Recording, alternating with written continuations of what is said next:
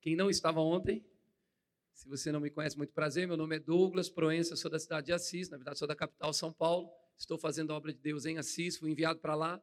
Sou presidente de um ministério chamado Fé e Graça Church, graduado no Rema Brasil, graças a Deus. Amém? Fui professor da escola por alguns anos, filhão na fé aqui do pastor Eli, amigo particular do Daniel e do Tiago, essa família maravilhosa. E é uma honra estar aqui com vocês. Amém? Nós temos uma amizade boa aí de uns 11, 12 anos e o Senhor sempre tem feito essas conexões. Eu participo, eu acho que da terceira ou quarta conferência da fé aqui com vocês. É sempre muito bom retornar aqui. Eu saio cheio, saio alimentado, mas ainda tem coisas para nós fazermos aqui no Espírito, amém? Só relembrando você, se você ah, ainda não fez a sua matrícula no Rema, eu aconselho que você estude na escola. A escola mudou verdadeiramente a minha vida. Ontem eu dei um testemunho disso. Nós estamos para gravar um vídeo para falar um pouco de o que o Rema fez na minha vida. Eu fui para lá, para a cidade de Assis, sem conhecer ninguém, e tenho prevalecido lá graças a essa palavra. Amém? Graças a Deus pela vida do irmão Reagan. Você está aqui mesmo comigo? Hum? Então tá bom. Esse livro que eu vou indicar para você chama-se A Fé para Remover Montanhas, do irmão Kenneth Reagan. Tem tudo a ver com aquilo que eu quero ensinar para você. Estamos na Conferência da Fé. Você vai sair daqui bombado, cheio de fé, para enfrentar tudo e a todos lá fora e fazer a diferença. Queridos, os livros aqui, eu estava falando para o pastor Eli para a Sueli, está muito barato, gente. 25 reais. Eu vou levar e vender lá por uns 35, 40. Verdade, queridos, olha só. Vamos ter uma base legal. Você conhece o Verbo Shop, não conhece? Se você entrar lá, você vai ver o preço original dos livros. E você vai ver que está abaixo do preço. Eu conheço de livro, conheço de preço, gente. Está muito abaixo. Muito abaixo mesmo. O pastor está vendendo barato. E você diz assim: por que o pastor está vendendo barato? Porque o intuito da literatura nossa, que colocamos nas igrejas, de Kenneth Reagan, eu efetuei uma compra agora, acredito que de mais ou menos, uh, eu acho que de uns 4, 4.500 reais de livros na igreja. De 40 em 40 dias eu coloco coisas na minha biblioteca e eu vendo bastante livro mesmo, gente. Sou um parceirão da editora lá. A gente bota para rachar, porque isso aqui não é para ganhar dinheiro, isso aqui é para mudar vidas. Isso aqui muda destinos, isso aqui alinha propósitos. Isso aqui alinha a nossa vida. Temos muitos outros escritores bons dentro da nossa editora, mas uh, Kenneth Reagan é o nosso paisão na fé. Eu gostaria que você adquirisse esse livro. Fé para remover montanhas é a base para a nossa mensagem de hoje. Amém, queridos? 25 reais é muito barato. Se você levar dois, tem uma promoção lá, você paga cinquentão. Beleza? Só passar lá e pegar. Deixa aí, porque ontem acabou, né? Eu falei dos livros, acabou pegar até o que estava na minha mão. Então, se o diácono quiser colocar lá, porque vai acabar, não vai, gente? Sim ou não? Passa lá e pega o livro. Se você não fez a inscrição no Rema, procure ali o pessoal no balcão, ali da frente do Rema, e faça a sua inscrição. As aulas começam dia 3 de março e a primeira matéria vai estar aberta para que todos possam fazer a aula. E só um conselho, uma dica, um toque para você que é graduado. Quantos graduados Rema nós temos aqui? Levanta a mão para eu ver. Você que é graduado Rema, trabalhe por essa escola, queridos. Se você não tiver no corpo ali de voluntários para ajudar no serviço geral da escola, mesmo que você não esteja escalado, venha, você pode participar das aulas. Participa das aulas, traz pessoas. Se cada aluno graduado tivesse a missão de todo ano trazer três alunos, pastor, Pensa que coisa boa. Ei, gente, veja só: evangelizar já é uma tarefa, o ID é uma tarefa para nós. Temos que ir lá ganhar almas e pregar o evangelho mesmo para as pessoas, em tempo e fora de tempo, não tem conversa. Pregue no trabalho, prega no serviço, prega em todo lugar. Agora, lidar com um crente, convidar para estudar a palavra, crente de verdade gosta de Bíblia. Quando você oferecer uma escola como a nossa e a pessoa entender, ver a grade que temos de matérias e o nível de professores que temos qualificados, não tem como ela dizer não para você no mínimo na curiosidade, ela vai querer vir numa aula demonstrativa. Então, nos ajude a fazer com que essa escola cresça, pregando a palavra e anunciando o Evangelho de Cristo. A escola, assim como os livros, ela tem um único objetivo, que não é lucrar. Muitas vezes, quem tem um rema, a igreja mais. Eu sei que eu dirijo rema, eu ajudei em rema muito tempo. Eu fiquei dentro do Verbo da Vida na verdade, eu nunca saí, eu estou dentro do verbo da vida, amém? Mas 12 anos ali trabalhando diretamente, 9 anos numa igreja local com um pastor que era excelente nessa questão da gestão da escola e da igreja. E eu vi por muitas vezes ele, sabe, sacrificar a igreja para poder manter o rema. O rema não é um local de arrecadação de verba para fazer o nome rema e a escola crescer, é um lugar para treinar pessoas. Assim como os livros. Os livros e o rema têm uma única missão: treinar pessoas, capacitar pessoas para que no corpo de Cristo você tenha uma vida triunfante, uma vida excelente. Quem crê, dá um amém bem alto aí. Você que é graduado, foi bom fazer o rema, sim ou não? Então, de, passa isso para frente.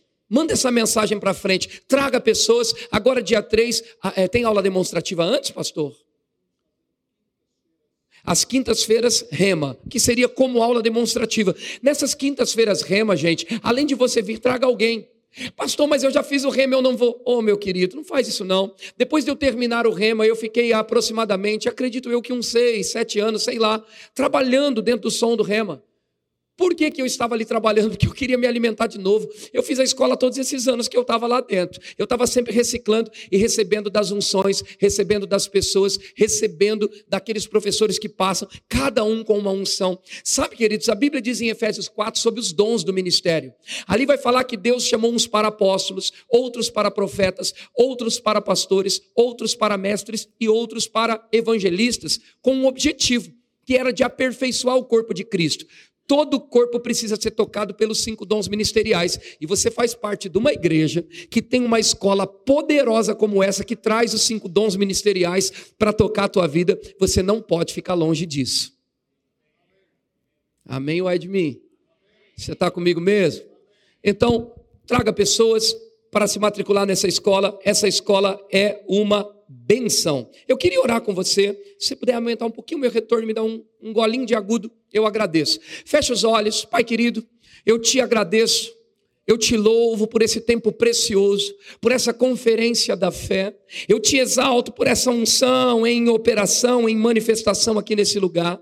Obrigado, Pai, porque aquilo que nós vamos ouvir permitirá que nossas vidas suba de um degrau de glória para outro degrau de glória. Nós cremos que a tua palavra nos promove, que a tua palavra nos exalta, que a tua palavra eleva o nível da nossa fé. A sua palavra é luz para os nossos caminhos, lâmpada para os nossos pés. Nós te louvamos por esse momento em nome de Jesus. Flua com a tua unção de ensino aqui, toca os nossos corações. Nós abrimos o nosso coração para receber o que o Senhor tem para nós. Em nome de Jesus. Amém. Amém, queridos? Graças a Deus. Bom, eu queria conversar, ficou muito bom, gente, tá ficando bom, coisa boa.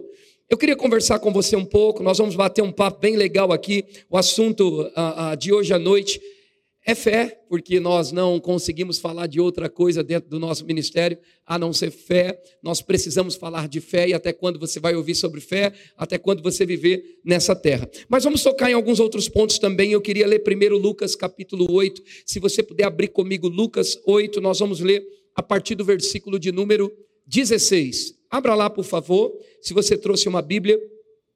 Abra comigo em Lucas capítulo 8. Glória a Deus. O Senhor é bom. Em todo tempo Ele é bom. Graças a Deus. Lucas capítulo 8, versículo de número 16, diz assim: Ninguém, depois de acender uma candeia, a cobre com um vaso ou a põe debaixo de uma cama. Pelo contrário, coloca-se-a sobre um velador, a fim de que os que entram vejam a luz. Veja, o Senhor Jesus diz aqui: ninguém. E quando uma pessoa fala ninguém, eu baseio isso que ela está com um conceito fechado a respeito de algo. O que seria um conceito a respeito de alguma coisa? Compreensão de que alguém tem uma palavra, noção, concepção, ideia pensamento fixo sobre. Então, quando Jesus diz assim na sua palavra, ninguém, eu procuro prestar mais atenção no que ele está querendo dizer.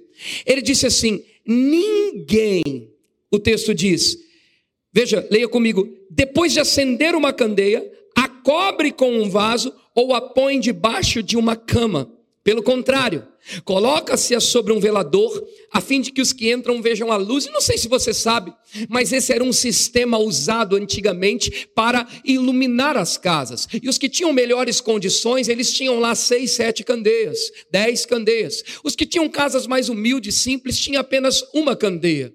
Então, quando Jesus diz ninguém, ele está dizendo assim: olha, preste atenção. Ninguém é maluco, ninguém é doido de com a única lâmpada que tem esconder aquilo que vai produzir luz e iluminar o lugar. Você está aqui comigo? Então preste atenção nisso. Veja só. Ele está dizendo: ninguém esconde aquilo que foi feito para brilhar, para iluminar. Pensa o que é um conceito. Você gosta de se vestir, então você passa na frente de uma loja, vê uma roupa que te interessa. Bom, esse terno eu estou estreando aqui com o pastor Eli, então, como é uma ocasião especial, eu decidi comprar um terno que eu realmente gostei. Eu vou estar diante de pessoas que eu amo, diante de uma igreja que eu amo, que sempre me recebe bem. Então, eu coloquei um terno que para mim fica legal. Talvez no pastor Eli não. Talvez o pastor Eli gosta de um terno azul. Talvez ele goste de um linho fino, egípcio. Eita glória! Eu vou chegar nesse nível. Sei lá, talvez ele goste de algo de outra cor. Qual é o teu nome, meu irmão? Bruno, digamos que Bruno, diácono, não é Bruno? Bruno, diácono, Bruno gosta de um terno vermelho, vermelho não pode. Azul. Verde do Palmeiras, aí, glória a Deus. Verde. Então digamos que ele gosta de um terno verde. E ele está com um terno verde. Ele passa na mesma loja que eu. O conceito dele diz verde, aquele cinza escuro, quase preto que o pastor Douglas pregou. A pregação foi até mal menos boa, mas o terno não era bom, não. O blazer não batia com conceito. Ele desenvolveu um conceito, ele gosta daquela cor, entende, gente? Jesus, ele tinha conceitos. E no conceito dele, ele diz o seguinte: ninguém vai esconder uma luz. Ninguém vai esconder uma candeia. Agora, aqui dentro desse texto há muita riqueza, gente. Ele está falando aqui sobre é, é, colocar ela debaixo de uma cama ou a, é, colocar sobre um velador, a fim de que os que entram vejam a luz. O que seria esse suporte para colocar a candeia? Imagine um móvel de marceneiro.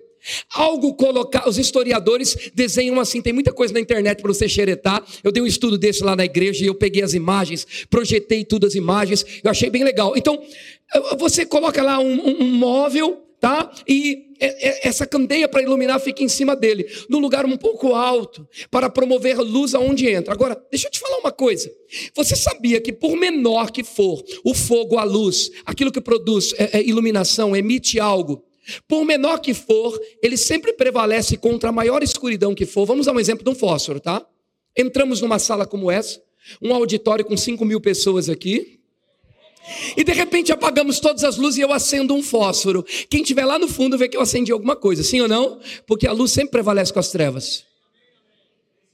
Então você entende o conceito de Jesus aqui? Ninguém ele está dizendo o seguinte: ninguém é doido de tentar apagar uma coisa que foi feita para iluminar. Você está comigo? Agora veja que interessante, em Mateus capítulo 5, no versículo 13, até o versículo 16, se você trouxe sua Bíblia e quiser abrir comigo, nós vamos ler bastante textos hoje, amém, gente? Você gosta da palavra? Então vamos ler Mateus capítulo 5, Evangelho de Mateus capítulo 5. Vamos ler o verso 13. Aleluia. Glória a Deus. Candeia, irmão, ela era sustentada por um óleo, um azeite, que mantinha aquele fogo aceso. E quando eu falo de sustentação, eu gosto de falar de conexão. Eu gosto de falar de cobertura. Sabe, talvez você não entendeu o sentido daquela apresentação de novos membros que fazemos muitas vezes. Lá na igreja eu faço uma vez por mês nas ceias a apresentação de novos membros. Acredito que o pastor tem alguma coisa aqui assim nesse sentido. Então apresentamos os novos membros. Para a igreja, aparentemente parece só uma apresentação de quem chegou na igreja, mas aquilo é uma extensão de cobertura. A unção que faz com que esse ministério cresça, com que essa igreja prevaleça, porque na caminhada, quantos anos temos aqui de existência e fundação de obra? 40, 50 anos? 50? Em 50 anos, quantos foram os entraves para paralisar essa obra? Em 50 anos, quantos foram os levantes? Em 50 anos, quantos foram os pensamentos divididos? Em 50 anos, quantas vezes Satanás armou ciladas para paralisar a obra? O que fez essa obra sustentar? A unção. O que fez essa obra segurar? A unção, o caráter, a conduta, o chamado, o dom, a responsabilidade que foi colocada por Deus sobre a família ministerial e em meio a entraves, em meio a lutas, em meio a acertos, em meio a erros, porque na nossa caminhada nós acertamos, nós aprendemos, nós somos corrigidos, nós somos ensinados, nós somos empurrados para propósitos. Então, em meio à caminhada, nós fomos prevalecendo. Isso quer dizer que não é como um negócio. O negócio, muitas vezes, quando não estruturado, vive de movimentos. Eu já vi negócios fechar e abrir no mesmo ano. cara começa no ano, em época de temporada alta, vender açaí lá na cidade. Estoura. Calor pra caramba, ele vende açaí e sorvete mais do que ninguém. Não se prepara, não faz uma boa gestão. De março para frente dá uma parada. Passa carnaval, ele já não vende tanto açaí. Quando vai chegando em junho e julho, ele está só com dívida e aluguel rodando e com vendas pequenas. Pouca divulgação, ele não conseguiu enriquecer o negócio dele, fazer uma gestão boa para se preparar para os dias ruins. Ele não conseguiu fazer uma estratégia para que, quando fora da alta temporada, do verão, ele pudesse ter um outro produto que ele viesse vender e conseguir sustentar até chegar o tempo da temporada alta e continuar ganhando dinheiro o ano todo. Ele abre e fecha. Negócio é assim, visão não, irmão. Chamado não. Quem sustenta o chamado é o próprio Deus.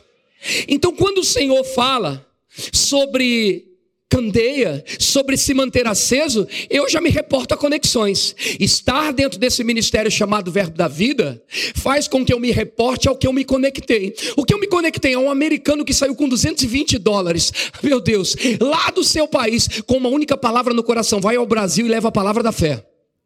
E esse americano se conectou com o quê? Com a palavra que ele ouviu no centro de treinamento bíblico Rema, que o irmão Reagan pregava, e ele ouviu Deus dizer: vai e leva. Por que prevaleceu? Por que chegamos ao tamanho que chegamos? Por que de tantas pessoas conectadas a isso? Por que de tantos alunos graduados? Por que de uma escola prevalecendo em meio à pandemia, em meio a tantas coisas? Porque há uma visão, há uma conexão. Existe uma bênção na conexão correta, irmãos.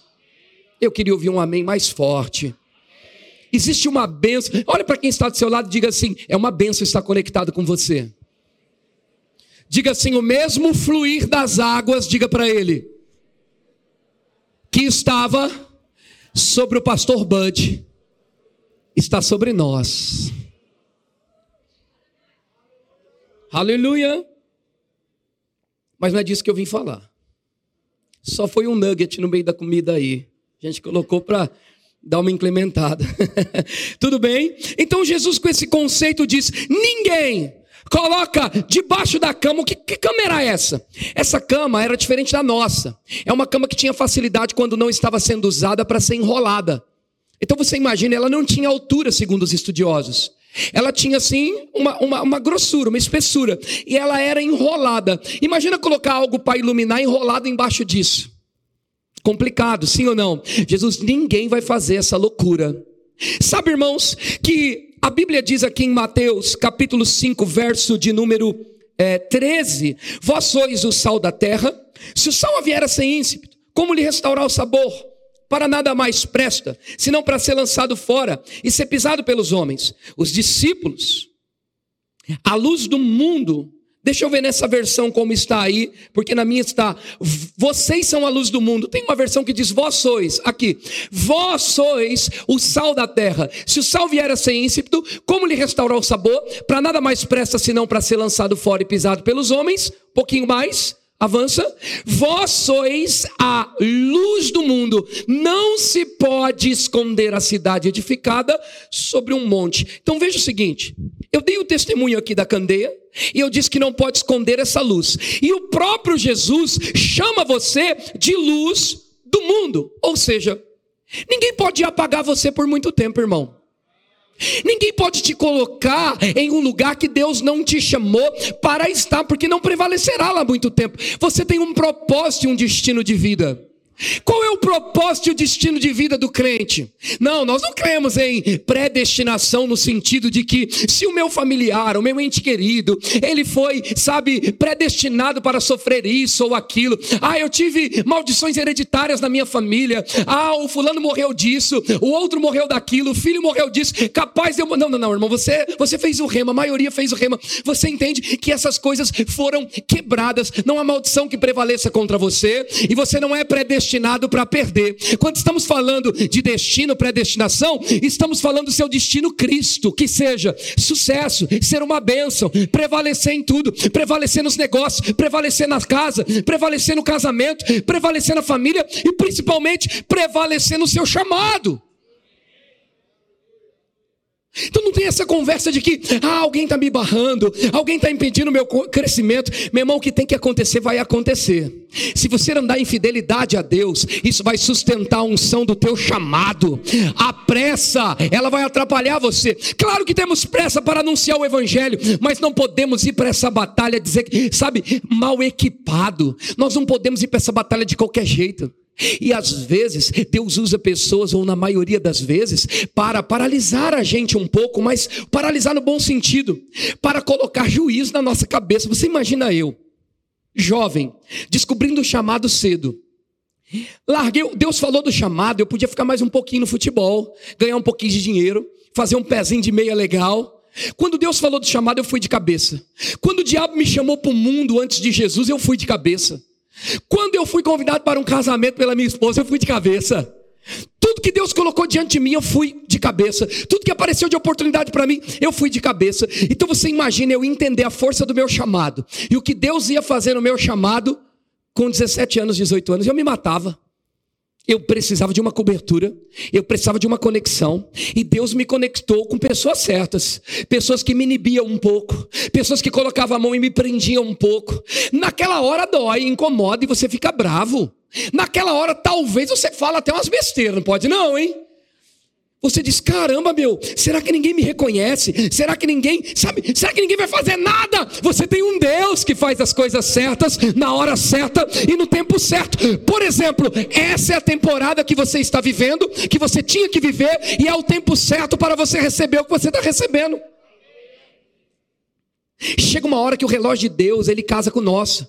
Essa é a hora do amadurecimento, é quando eu entendo que todos nós precisamos de uma cobertura, nunca seremos teto. Uau! Você precisa de pessoas que te exorte, que te corrija, não de pessoas que ficam ali, sabe, levantando e exaltando o seu dom. Muito pelo contrário, suas virtudes e características você já sabe, e você não vive pelos elogios. É claro que é muito bom você dar um feedback positivo para quem trabalha com você. Eu dou feedbacks positivos para minha equipe constantemente, mas quando eu tenho que corrigir, eu corrijo. Agora eu fico preocupado se eu não tiver um pastor Amauri sobre minha vida, um pastor Eli sobre minha vida, se eu não tiver amigos como Daniel, amigos como pastor Ed Pirituba e outros amigos que eu tenho, que olha para mim e diz, cara, tu está fazendo errado. Você tem que fazer isso. Isso aqui não é prisão, isso aqui é proteção, irmãos. Eu nem sei porque eu estou falando disso, porque eu vim falar de fé para você. Mas como se mover debaixo de uma grande fé se não tiver juízo? Quem está aqui? Olha para o lado e diga assim: esse pastor é folgado. o pastor falou para eu ficar em casa. Eu estou na minha igreja. Amém. Eu pastorei assim, gente. Tem como não, né? Essa veia apostólica é meio doida, né? Você quer pregar a fé, daqui a pouco você está corrigindo. Não estou corrigindo, não, gente. Estou te ajudando, tá bom? Vamos entender assim? Então ele diz: Vós sois a luz do mundo. Ninguém vai esconder aquele que foi chamado para brilhar por muito tempo. Sabe por quê? Porque Deus faz esse caminho no coração da sua liderança. Então eu aprendi a respeitar esses tempos. E como é bom respeitar os tempos, porque esse tempo que aparentemente parece demora para os imaturos é o tempo que te faz. Eu jamais seria capaz de passar circunstâncias, movimentos contrários que eu passei e enfrentei na cidade de Assis sem conhecer ninguém, se as minhas muletas não fossem tiradas para eu depender somente do Espírito Santo. O que Deus fez naquele período comigo quando eu cheguei lá? Deus começou a me tratar, só que eu cheguei na cidade achando que eu estava pronto. Eu não estava pronto. Eu precisava de ajustes. Eu precisava de arrumações. Eu precisava consertar coisas. Eu precisava me tornar um pastor verdadeiro, que gemia pelo povo, sofria pelo povo. Eu precisava dar a minha vida por elas. Eu precisava também saber separar quando entrasse dentro da minha casa, não levar a igreja junto. Porque o que adianta você ter uma igreja boa, cheia, e o casamento destruído, e a família destruída? Sabe, os filhos são heranças do Senhor. Ontem a minha filha pregou pela primeira vez, com 18 anos. Eu não fiz força para isso. A única coisa que eu pude fazer é entregar a vida dela todos os dias diante de Deus. Ela ia para a escola, eu ia com ela no carro, orando em outras línguas e declarando que nada ia ferir a santidade naquela escola.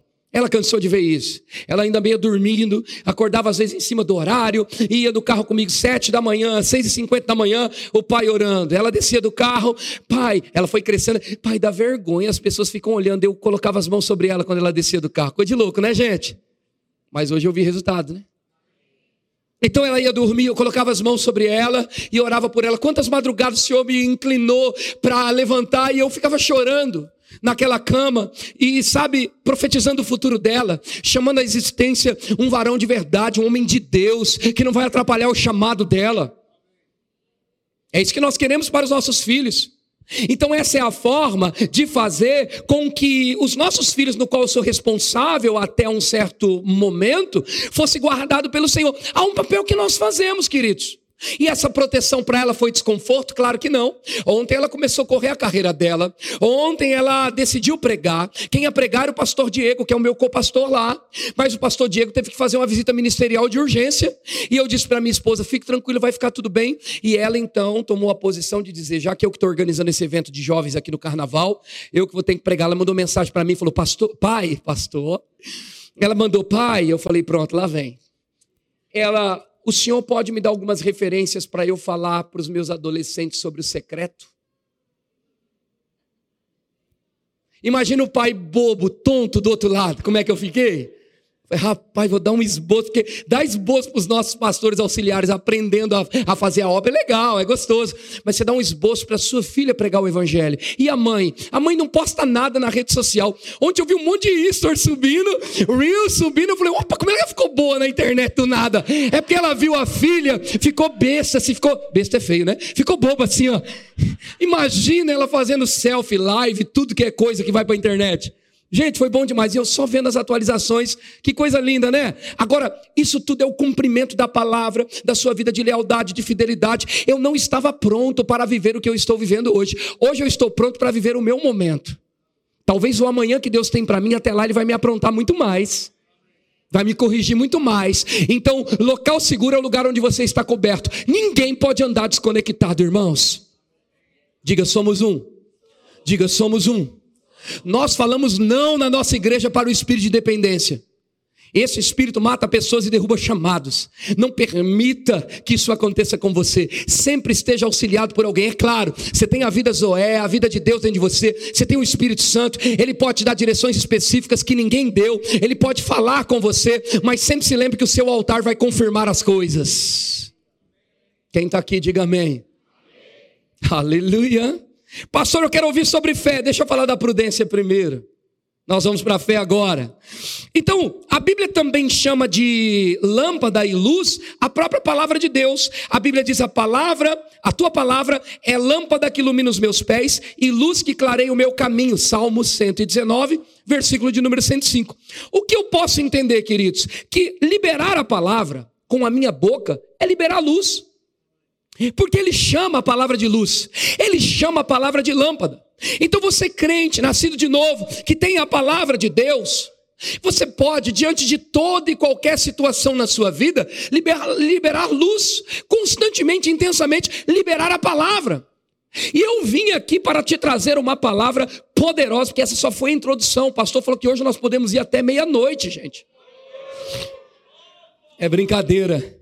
Eu vim com uma palavra ardendo no meu coração e eu quero trazer para você. Deus vai abençoar. Verbo da vida, Vila Flores, Bauru, fora de temporada. O Senhor falou isso comigo. Daniel estava fazendo louvor e eu comecei a escrever outro esboço em cima do meu. Eu fiquei o tempo todo. E eu disse para o seu pai assim: rapaz, esse menino, esse menino, Daniel, pelo amor de Deus, gente, toda honra ao pastor, tá? Ele é um pastor, um homem de Deus. Mas a expressão que eu coloquei, porque nós temos a mesma idade, falei, esse menino, esse jovem, é ungido. A inspiração começou a brotar, irmão, e começou a subir. E o Senhor falou assim: Diga ao verbo da vida, Vila Flores, que eu vou abençoar eles fora de temporada. O que subiu no meu coração quando eu disse isso? O texto de Gênesis, aonde Sara, ela diz: Mas eu já estou velha. Não há condições para que eu tenha mais filhos. E o Senhor estava me falando: diga para eles que eles são terra fértil e que eu vou abençoar, mesmo que eles pensem que a temporada passou. Não passou. Toda vez que eles pensarem que a temporada passou, é bom, porque o que vai acontecer, eles vão saber que não é pela força deles, é pela minha força. Assim diz o Senhor assim como ele abençoou Sara, e todos podiam dizer à sua volta que era fora da temporada, Deus é poderoso para fazer infinitamente mais, além do que pedimos e além do que pensamos. Fora da temporada. o pós-Covid. Esse não é o tempo de abrir empresas. Eu ouvi um monte de gente falar. Esse não é o tempo de abrir empresas. Humanamente falando, não. A troca de governos. Esse não é o tempo de abrir empresas. Humanamente falando, não. Segundo os estudos dos grandes economistas, não é a hora. Não é o tempo. Mas o meu tempo é o tempo da palavra. E se o meu tempo é o tempo da palavra, eu não me importo com o que estão dizendo lá fora, porque a minha cultura é a cultura dos céus. Ah, o meu estado e posicionamento é o estado do reino de Deus. Eu não estou plantado em Assis, eu não estou plantado em Bauru, eu estou plantado em Cristo Jesus. Isso quer dizer que eu posso frutificar fora de temporada. Vocês estão aqui aí de cima? Dá um amém bem alto. Glória a Deus. Fora da temporada. Fora da temporada. Mas eu quero ler um texto para dar base a você, que é isso que Deus quer fazer por nós. Diga, eu sou luz, e a palavra de Deus é luz. Se eu sou luz, e a palavra de Deus é luz, eu vou falar a palavra, e ela será como luz em meio às trevas. Aleluia. Eu não sei se você se lembra também, mas a Bíblia diz que Moisés, uma certa vez na sua caminhada, durante os seus anos e muitos anos no deserto, aonde o caráter do povo estava sendo moldado, e você precisa permitir que Deus faça isso, faltou água. Moisés entrou em desespero. Tão desesperado que ele disse: Senhor, ou tem água, ou eles vão me apedrejar. É o que a história diz, é o que os relatos bíblicos dizem. Então, quando ele teve um certo temor pelo apedrejamento do povo, pela falta de água, eu entendo que o deserto não estava para a água. O que Moisés podia fazer para sair água ali? Nada. O que aquele povo podia fazer para dar água? Nada. Mas sabe quem estava envolvido com aquele povo? Deus. Por isso, a temporada não era para água. Mas Deus disse: vai e faça isso e isso a rocha. Leve pessoas com você e vá lá. E a Bíblia diz que daquela rocha fluiu águas. Deus está nos aumentando e quer nos abençoar nesses dias, fora da temporada. Eu estava pensando em fechar. Quem disse que você tem que fechar? Eu estava pensando em baixar a porta e mandar a gente embora. Que voz que você está ouvindo? Pega a minha palavra, o Senhor está dizendo, e fala o que a minha palavra está dizendo. Pega a minha palavra e escreve uma nova história e vai prosperar fora da temporada. Não é temporada para eles, mas a Bíblia diz: e vereis a diferença daquele que serve a Deus e daquele que não serve. É um tempo de diferença para nós, irmãos. É um tempo de diferença. Olha para o irmão do lado e fala: Não se exalta, não. Mas tu é diferente, hein? Por que, que ele é diferente? Porque ele tem o Senhor. Você é diferente. Você é luz e tem luz dentro de você. Mas, pastor, tem coisas acontecendo, isso só vai ficar lá enquanto você tolerar. Se você não tolerar e liberar a palavra que está dentro de você, luz vai se estender lá. Aleluia.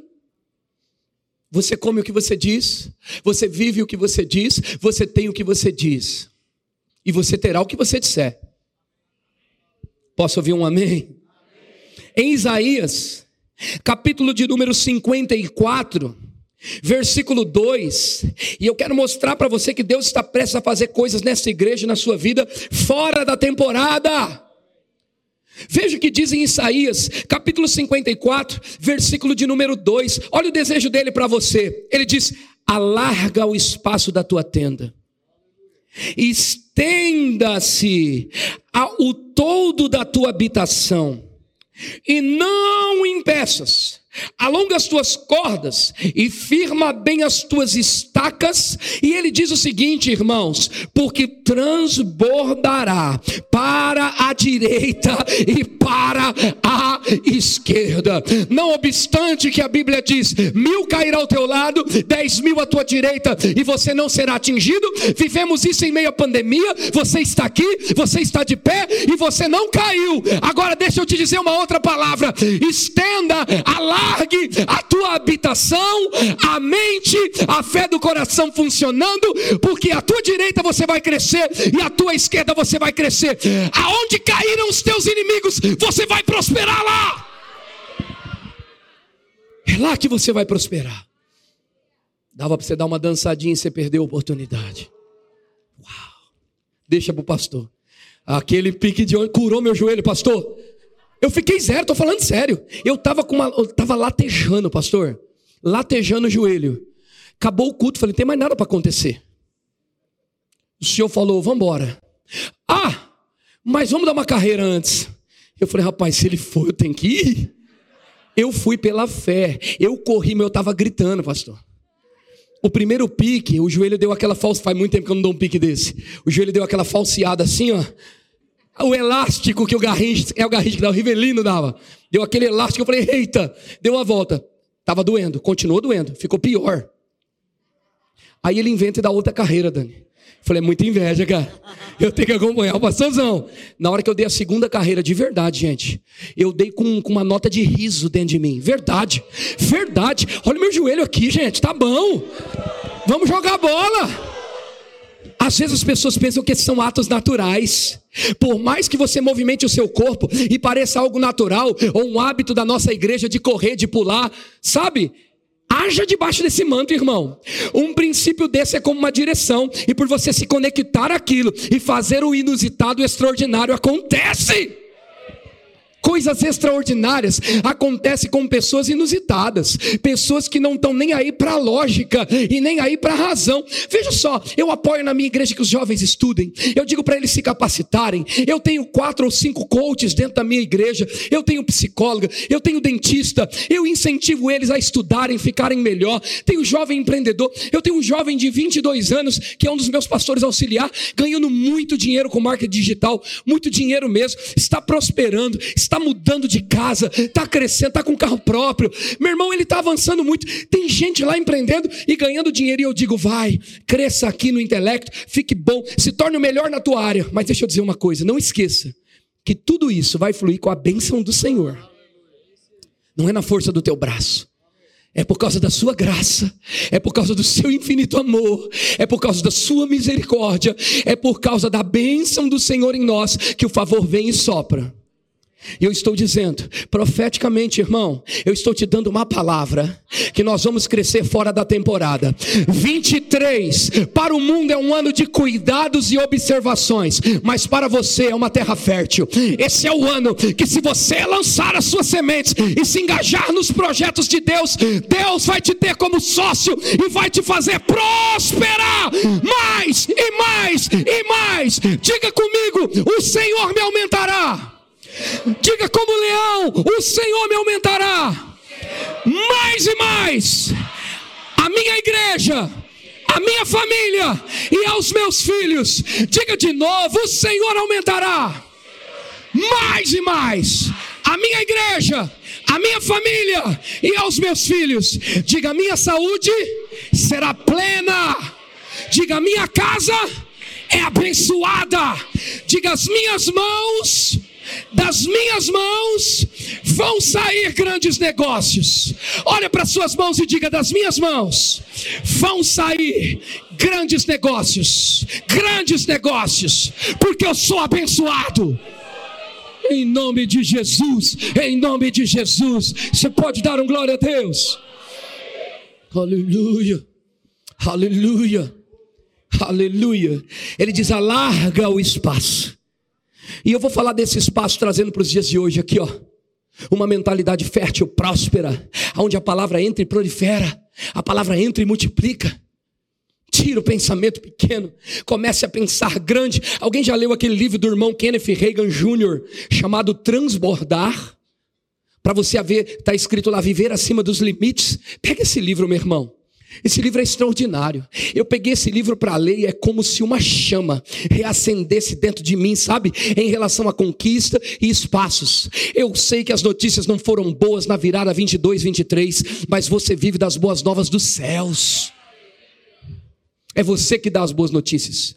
Alguém vai dizer para você: "Ah, tá ruim, comércio aqui em Bauru não tá bom não". Você diga: "Tá bom sim". "Ah, não tá bom não". Ele falou: "Seja feito conforme suas palavras. Para mim tá bom". Pastor, mas às vezes eu vejo as pessoas falar uma dura realidade, né? Fé não nega fatos. Ela não nega fatos, mas ela atropela a incredulidade, ela atropela os fatos. Toda vez que você fala fé, você libera a palavra, é como se o teu destino de abundância e prosperidade estivesse na tua frente. Quando você fala fé, é como um imã, puxando um metal, irmão. Você já encostou imã e metal? É aquela força te puxando para o teu propósito. Você está comigo? Diga confissão é o meu estilo de vida. Eu sou luz, a palavra é luz e eu vou liberar a luz. Aleluia. Glória a Deus! Coisas sendo feitas fora da temporada. Eu queria ler com você 1 Samuel capítulo 17. Abra lá comigo, por favor. 1 Samuel, capítulo de número 17.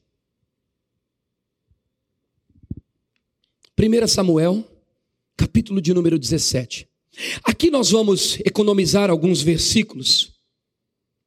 E eu vou rezar a história que talvez você conheça a respeito de Davi e o gigante.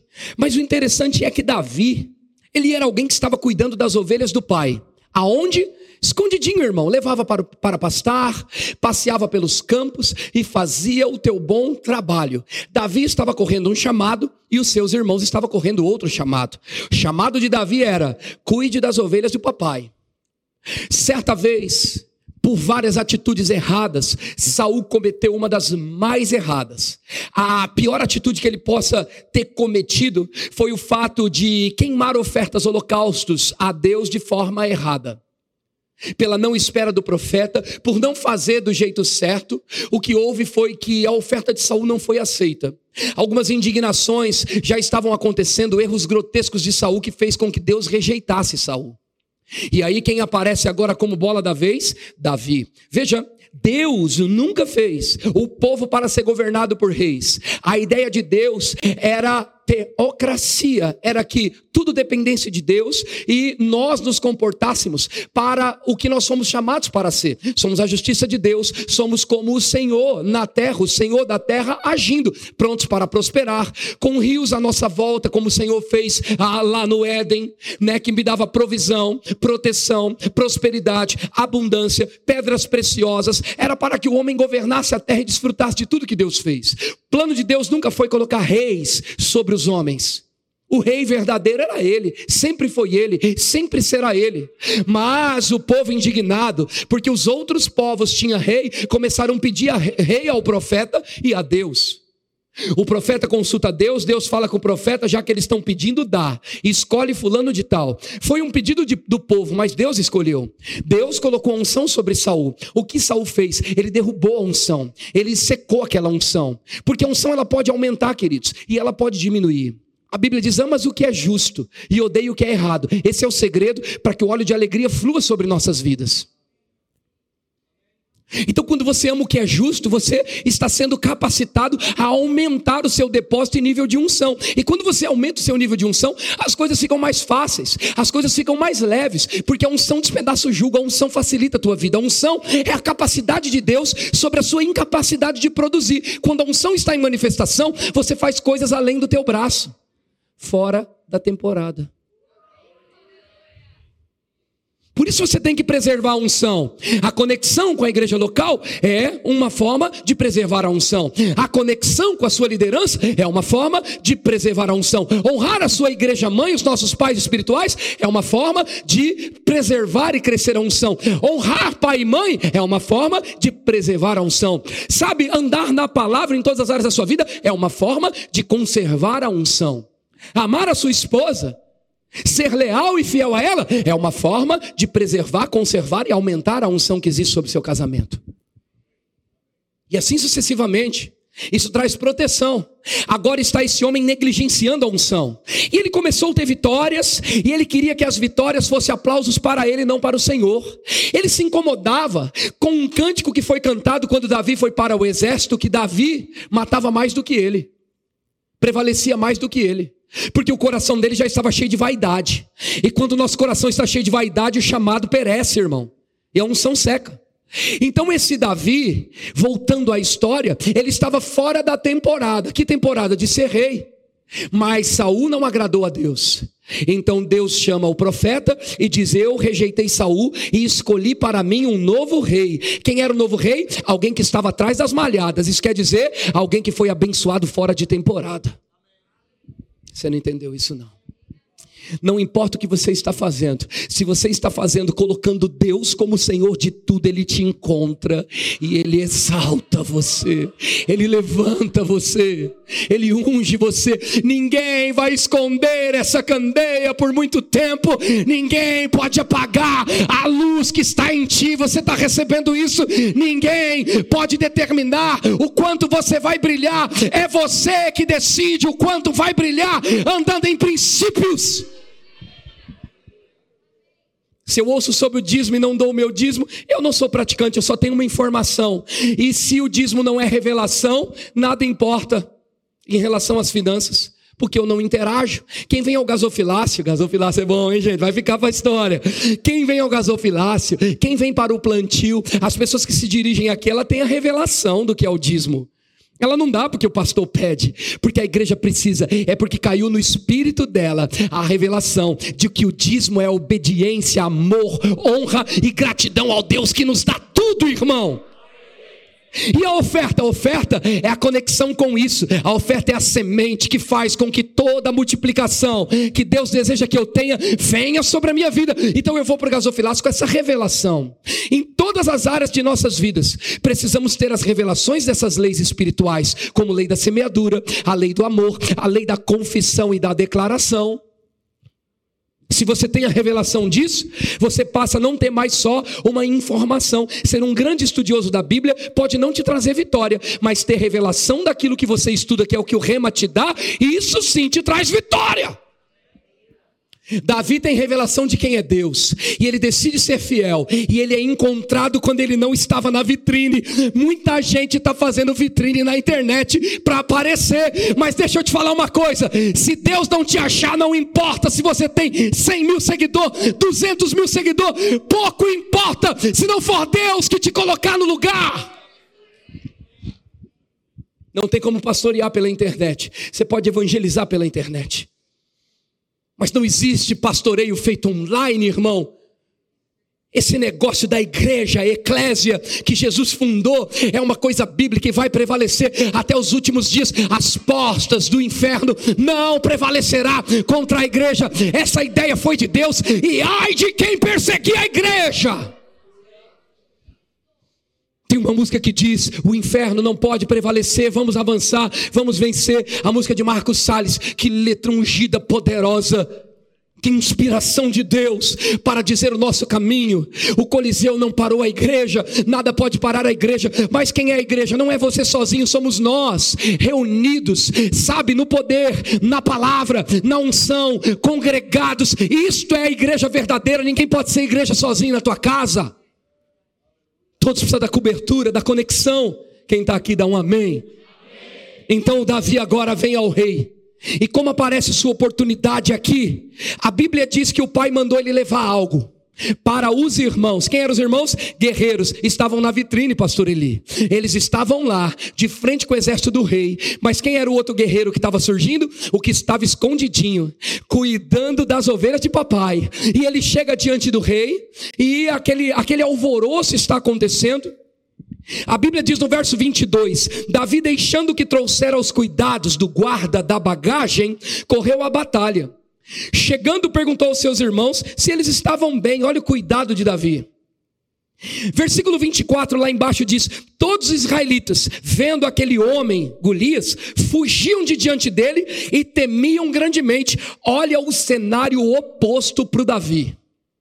Davi chega num lugar sem experiência de luta, de batalha, com soldados, ele teve outras experiências, Deus forjou ele de outras formas, por isso que o tratamento que temos muitas vezes com um obreiro, diácono, com um pastor, com alguém que tem chamado, com equipe, não é o mesmo com todos, porque cada um precisa ser forjado de um jeito para entrar na batalha e não perder. Então aqui Davi agora se depara com uma situação difícil, com uma situação complicada. Todos estavam aterrorizados e com medo, diz o versículo 24. Uns aos outros dizia: Viste aquele homem que subiu? Pois subiu para afrontar Israel. Gente, era o povo de Deus tendo medo de um filisteu. Ou de alguém que se uniu e se juntou com os filisteus. Aqueles gigantes estavam fazendo barulho. Eles estavam irritando. E quando o povo de Deus se prepara para a batalha, ele diz: Ei, ei, ei, eu quero um a um. Quero que venham todos vocês. Vocês não têm soldados bons? Manda o melhor que vocês têm. Se vocês ganhar, nós vamos servir vocês. Mas se eu ganhar dele, vocês vão me servir. A vida e o destino de uma nação estava de frente com um gigante, com um problemão uma pedra no sapato de Saul, a prova de que Saul não estava mais dentro realmente do seu verdadeiro propósito, é que ele não pôde nem confiar em Deus para saber que toda a vitória que ele teve não era na força dele, era na força do Senhor e no seu poder. Toda vitória que você possa ter na tua vida, por mais que você esforce, por mais que você lute, se não for na força do Senhor, não vale de nada. Uma hora vai cair. Por isso que nós não pregamos poder da mente, força da mente. Nós cremos numa mente renovada. Nós acreditamos na palavra entrando na nossa mente, mas ela vem ao nosso coração. Nós renovamos a mente, alinhamos essa coisa de boca, coração e mente e recebemos. Mas sabemos que a vitória não vai para o meu braço ou para a minha mente campeã. A vitória vai pelo que eu creio no meu espírito. Quantas vezes eu dei passos e minha mente estava confusa. Ela chegou até querer duvidar, mas eu fiquei com a palavra e com a direção. E sabe o que aconteceu? Minha mente foi mais confundida ainda, porque Deus apareceu, independente de como eu estava pensando. Tem coisas que eu fiz e alinhei mente, boca e coração. A declaração faz isso. Ela alinha tua mente com o teu coração, com a fé. E eu comecei a liberar e eu alinhei lá para minha cidade coisas. Chamei coisas. Mas tinha coisas que eu falava: Meu Deus, que coisa de louco. Entrar agora nesse terceiro prédio, no meio de uma pandemia. O Senhor falou: Vai e faça. Era algo de dentro. Eu ignorei os meus pensamentos. Eu ignorei a razão. Sou bom de conta, gosto de fazer conta. Então os cálculos já veio rápido na mente, pastor. Tuc, tuc, tuc, tuc, tuc, não vai dar. A mente já estava falando isso. Eu disse: Eia, iamos e possuamos essa terra. Eu vou colocar o pé e o mar vai se abrir. E sabe, irmãos, do dia que eu coloquei o pé, nunca faltou. Chegou quase 100 mil em 40 dias. Sem dízimo, sem oferta. Para fazer o quê? Para dar o pontapé inicial, inaugurar em 40 dias com a igreja tão linda quanto a sua, toda equipada, cheia de ar-condicionado para todo lado. Fiz o culto fresquinho. Sabe por quê? Por causa da fé, irmão. Quando a tua mente tentar conjecturar, bota a palavra nela, mas não deixe de andar. Dá passos de fé. Davi, verso 26, falou aos homens que estavam consigo, dizendo: Que farão aquele homem que ferir esse filisteu e tirar a afronta sobre Israel? Quem é, pois, esse incircunciso filisteu para afrontar o exército do Deus vivo? Lá no verso 31, diz o texto seguinte: Ouvindo as palavras de Davi, o que Davi falara, anunciaram-nas a Saul, e Saul mandou chamá-lo. No verso 33 diz: Saul disse: Contra o filisteu não poderá ir nem pelejar com ele, porque tu é moço demais. Ele é guerreiro desde sua mocidade. Deixa eu te falar uma coisa: tua vitória, irmão, independe se o concorrente, se o perseguidor tem mais armas do que você. A tua arma é poderosa em Deus e ela não é carnal, ela não é natural. Aleluia. Então ele disse: Você não pode, porque você é muito moço. 34, Davi respondeu a Saul: Teu servo apacentava as ovelhas de seu pai. Quando veio um leão e um urso, e tomou um cordeiro do rebanho, eu saí após ele e o feri, e livrei o cordeiro da sua boca. Ou seja, ele foi fiel no chamado dele, onde ninguém estava vendo, ele nem aplausos tinha por isso. Levantando-se ele contra mim, agarrei ele pela barba, o feri e o matei. E o teu servo matou tanto o leão como o urso. Quem é esse incircunciso filisteu? Em outras palavras, ele será como um deles para mim. Davi, ele não olhava se era urso, ele não olhava se era leão. Se estava contra a palavra, era inimigo. O inimigo foi feito para cair. Hoje teu gigante cai. Nem que seja um sofisma, um pensamento errado contrário à palavra, hoje esse gigante cai. Este incircunciso filisteu, porquanto afronta o exército de Deus vivo. Davi não disse, deixa comigo porque eu sou bom pra caramba. Ele não falou isso. Ele não falou isso. Davi disse, quem é ele para afrontar o meu Deus? Está vendo como ele não se baseava na sua própria habilidade e força, mas ele tinha ousadia, ele tinha palavra, ele tinha coragem. Versículo 40, vai lá. Tomou seu cajado na mão escolheu para si cinco pedras lisas do ribeiro e as pôs no alforge do pastor, que trazia saber do surrão, e lançando a mão na funda, foi-se chegando ao filisteu. Sabe, irmãos, Davi estava dando passos. Ele estava indo de frente com o problema e dizendo: Quem, quem é você? Desaliançado, incircunciso. Sabe por que muitas vezes o problema prevalece? Porque você não vai para cima. Se você for para cima com a palavra, Deus vai criar caminhos para você, irmão. Deus está nessa noite criando caminhos para você passar. Seus olhos naturais não estavam vendo, mas Ele está disposto a abençoar fora de temporada 23. Não era temporada segundo o mundo para você crescer e prosperar, mas como profeta de Deus eu vou te dizer: é o teu tempo, esse é o tempo da sua colheita, esse é o tempo da tua restituição. Tudo que você perdeu nessa pandemia está prestes a ser retribuído e dobrado. Aleluia! Mais um verso. Põe na tela, está acompanhando comigo? Põe na tela mais um versículo. Tomou o seu cajado na mão, escolheu para si cinco pedras. Próximo, por favor. O filisteu também se vinha chegando. Veja, ele deu passos de fé. O filisteu não retrocedeu, não. Retrocedeu, estava confiando na tua força. Diz os estudiosos que ele tinha aproximadamente 2,70 metros, 3,70 metros, alguma coisa assim. Meu irmão, de 1,80 para cima já complica. Mas diz que tinha aproximadamente isso aí.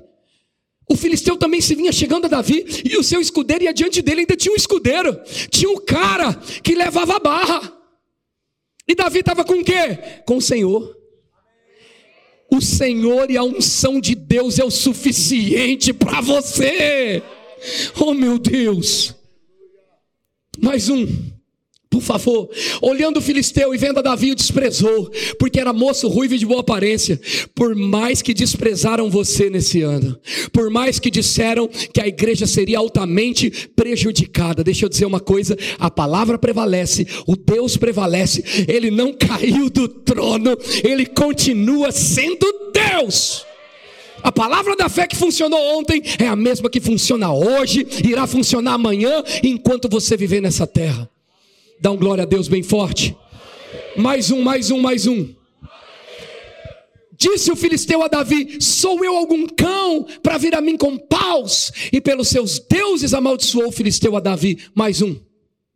Disse mais o filisteu a Davi: Vem a mim e darei tua carne às aves dos céus. Você não pode temer as ameaças do inimigo, ele só tem conversa furada, ele já perdeu a batalha. Mais um. Davi, porém, disse ao filisteu: Tu vens contra mim com espada, e com lança, e com escudo, eu, porém, vou contra ti com a luz. Você entende porque a palavra é luz para os seus caminhos e lâmpada para os seus pés? Essa palavra não pode ficar escondida dentro de você. Ninguém pode guardar ela debaixo de um coração que não libera com a boca. Você tem que colocar ela para fora. Você tem que falar fé. Você tem que respirar fé. Acordar em fé. Dormir em fé. Sonhar com a fé operando. Você tem que viver em fé porque fé é um estilo de vida. Diga como vai ser. Não deixa ninguém mais ditar as regras. Se tu tem um sócio incrédulo, manda fé no peito dele, meu irmão. Tem um parente incrédulo, manda fé no peito dele. Tem uma esposa que não está crendo muito, chacoalha ela na fé. Quem está aqui, diga amém. Com cuidado, com delicadeza. Com lance com o escudo eu vou contra ti, em nome do Senhor dos Exércitos, o Deus dos exércitos de Israel, a quem você tem afrontado. Em nenhum momento ele trouxe a vitória para ele e a glória para ele. Ele sempre disse: você está afrontando o próprio Deus, e você vai se ver com Deus. Eu só sou um instrumento. Deixa eu dizer uma coisa para você: Deus tem um plano grande, uma obra grande para fazer nas nossas cidades, nesse interiorzão, e nós somos a igreja dos últimos dias. Agora, quem é você? Você é instrumento dele, então você tem que prosperar, você tem que crescer. Porque Ele quer usar o teu dinheiro, Ele quer usar a tua mão, Ele quer usar o teu abraço, Ele quer usar a tua boca, Ele quer usar as suas mãos para curar, Ele quer usar você para agir, para trazer aluno para o reino e mudar de vida, Ele quer usar você. Aleluia. 41, versículo 41. O filisteu se vinha chegando a Davi, e o seu escudeiro diante dele, 42. Olhando o filisteu vendo a Davi, o desprezou. Lá no versículo 50 diz o seguinte: Assim prevaleceu Davi contra os filisteus, com uma funda e com uma pedra, e o feriu e o matou. Quem prevaleceu aqui, diga a palavra. Era temporada para Davi? Não. Davi só foi levar uma marmita, gente. Talvez você está falando: o que Deus vai fazer comigo? Quem sou eu para Deus fazer? Já deu meu tempo, meu tempo já passou. Nosso Deus é especialista em abençoar fora de temporada. E Ele está dizendo: essa é a sua temporada. Pega isso, é a tua temporada. Lance a palavra e colhe os frutos dela, porque a palavra em você é luz. Fala, e você vai ver a minha mão fazendo, e você dirá: só podia ser o Senhor. Aquela conferência da fé me marcou. Se para você também. Então ele foi com a palavra. Não era temporada e Deus fez dele rei. Não era temporada e Deus fez Sara mãe. Não era temporada, muitos diziam isso e aquilo, mas o verbo da vida Bauru cresceu de uma forma extraordinária. E a próxima conferência da fé, nós vamos ter que dar um jeito de alugar cadeira, fazer dois períodos em um dia. Eu não sei o que vai acontecer, mas há uma avalanche de crescimento chegando para nós, está vindo, está vindo e pegando você, porque o Senhor te aumentará mais e mais. Pode dar um glória a Deus que Deus está falando. Ele vai usar você, Ele vai tocar áreas da tua vida inusitadas, escondidas. E pessoas dirão: só podia ser Deus. Se o louvor puder subir, eu agradeço. É o tempo, chegou a hora. Chegou o momento. Põe a mão no ombro carinhosamente do irmão que está do seu lado e diga assim: Você nasceu para dar certo. Diga para ele: Esse é o teu tempo. Diga para ele: Chegou a hora. Não, não, não. Agora você vai olhar nos olhinhos dele para convencer ele. Diga assim: Chegou a tua vez. Diga para ele: É a sua vez. Deus é especialista em abençoar fora da temporada. Deixa eu te dizer uma coisa, diga para ele aí, deixa eu te dizer uma coisa. Pode não ser a temporada para o mundo, mas é para você, é para Deus. Se prepare, alarga a tua tenda, porque Deus vai fazer coisas grandes aqui em Bauru. Nunca mais seremos os mesmos. Rafael, o Senhor está dizendo: se prepara. Procure o melhor banco, procure fontes de investimento, porque eu estou te dando uma unção para prosperar financeiramente de uma forma extraordinária. Sim, será uma coluna poderosa. Há um ministério sobre tua vida para prosperar, para encher, enriquecer e treinar. Escuta isso. Nunca conversei com ele sobre isso. Deus está falando sobre uma habilidade para treinar pessoas no empreendedorismo. O Senhor está mostrando para mim. Jovens vão se unir a você para aprender como você ficou rico rápido. Não, você não entendeu. Rico rápido. Se prepare para grandes comissões, se prepare para bônus, e você saberá que é o meu favor. Fora de temporada, fora de temporada, chegou o teu tempo. Chegou o teu tempo. O Senhor está dizendo: chegou o teu tempo. Corre com velocidade. Velocidade. Ei! Velocidade. Você vai ver isso acontecer. Se prepare O Senhor vai conectar jovens embaixo de você para aprender a prosperar. A unção que tem me sustentado naquele lugar, me fazendo prosperar em todas as áreas. Eu coloco sobre você agora, em nome de Jesus. Em nome de Jesus. Mais sobre ele, mais. Mais, em nome de Jesus. Tem mais. Tem mais. Pastorzão, canta algo aí que nós vamos dançar. Nós vamos dançar na tenda do justo há vozes de júbilo e alegria. A tenda do justo há vozes, vozes, vozes.